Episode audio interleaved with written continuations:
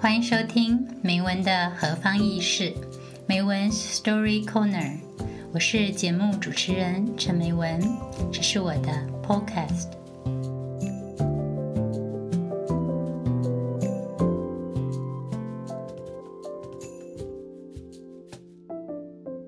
各位听众朋友们，大家好，欢迎来到梅文的何方意事的试播集。我在这一集试播中，会为大家介绍一下。我这个节目想做什么，以及我是谁？节目名称当中的“何方意事”呢？写法是荷兰的“荷”在水一方的“方”，意事就是小故事的意思。顾名思义，在这个节目中，我会分享现在定居在荷兰的我，在这个大小城镇都有运河的国度里所感受和体验的生活经验。这包括我在荷兰社会以及更广泛的欧洲地区的所见所闻和所思所想。这一方面会是我自己的生活记录，但同时呢，我也希望能借此带给台湾的朋友一个看待欧洲社会的不同眼光。如果你是喜欢玩文字游戏的朋友，或许有点听出了“何方意事”这四个字，另外带有一点玄机。如果你稍微变个音调。这四个字说起来，就会出现另外一种说法——何妨一试。相信刚结束的二零二零年，对许多人来说都是相当具有挑战性的一年。我们平日的生活真的有可能在短短的时间内就起了翻天覆地的大变化。在荷兰封城期间，我有很多可以往内思考的时间。我自己呢，算是台湾所谓的六年级中段班生，在一切相对安稳的一个年纪，我很想努力踏出自己的舒适圈，做一点一直想做，但因为各种各样的原因没有去做的事情。做个 podcast 就是其中之一。认识我的朋友们都知道，其实我不是一个经常会使用社群媒体的人。不过呢，在这个自媒体成为资讯传播的主流方式的时代，作为一个生活在国外的台湾人，我想透过自己的声音来说台湾人的故事。我对于声音、说故事、文学、文化以及写作一直都有很大的兴趣。我在台湾读完硕士以后，曾经在教育电台和汉声广播电台做过节目主持人。我当时主持的节目还曾经入围过广播金钟奖哦。加上我自己很喜欢听 Podcast，于是告诉自己，何妨一试呢？说不定啊，我的故事也能鼓励和我年纪相仿的朋友踏出舒适圈，做一些你一直想做，但因为各种各样的原因还没有机会去做的事情。我是在二零零九年来到荷兰读博士的。就读的是莱顿大学，在读博士期间，我遇到了我的荷兰先生，然后就这么因缘际会的落脚荷兰了。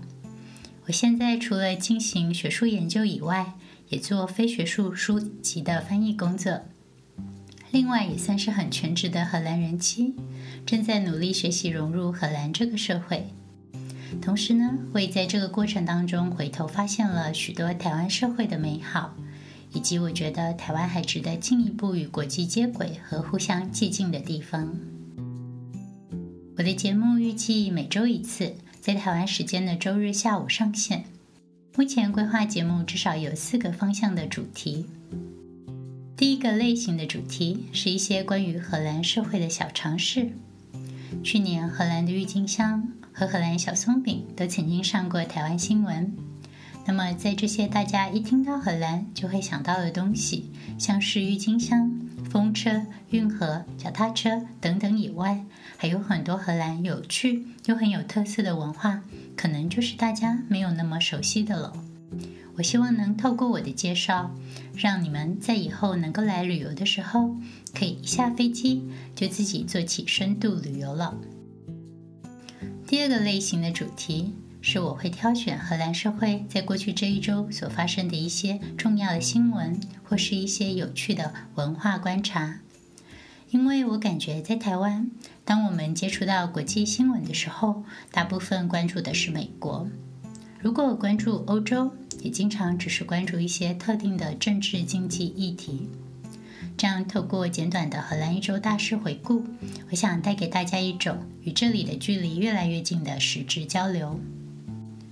然后，第三个类型的主题是，我会分享自己在荷兰生活过程当中的阅读和创作经验。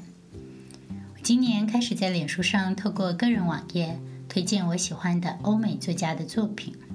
除了文字以外，我在这里也会透过声音再对他们多做一些介绍。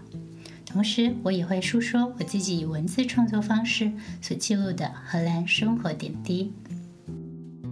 最后，第四个类型的内容会是访谈。我的常态性的特别来宾是我的荷兰先生，大家不用紧张，他会说中文。我先生本身是一个城市设计师，也在台湾工作过两年。在工作之余呢，他自己非常喜欢做音乐、画漫画，还有玩游戏。我这个一直以来读的都是文科的人，也是这样被他带着，开始对媒体创作和玩游戏，甚至于是写程式，产生了很大的兴趣。所以当他有空的时候，我会邀请他来当个来宾，除了分享他的创作以外，也会请他从荷兰人的角度分享他对荷兰社会还有台湾文化的一些看法。我希望能够在以后的节目当中邀请到在荷兰居住、同样嫁给荷兰人的朋友，或是在荷兰工作的台湾人，一起来分享他们的生活。这里的台湾人真的是卧虎藏龙，每个人都有很独特的生活经验。另外，有许多我在台湾的朋友也来过欧洲，有机会我会请他们来上上节目，聊聊他们的生活以及在欧洲的见闻和感受。如果大家听完这个节目喜欢的话，可以在任何你收听的平台给这个节目五颗星的鼓励。你也可以透过留言或写信的方式给我意见。同时，请你分享给有兴趣的朋友一起收听。另外，欢迎你加我的脸书或是 IG，我都会把账号写在说明栏里。节目最后呢，我要感谢我的先生优娜为我制作的背景音乐。这个 podcast 的封面图样也是他设计的。那么今天这集就先说到这边了，期待下周与你们正式透过声音相见，拜拜。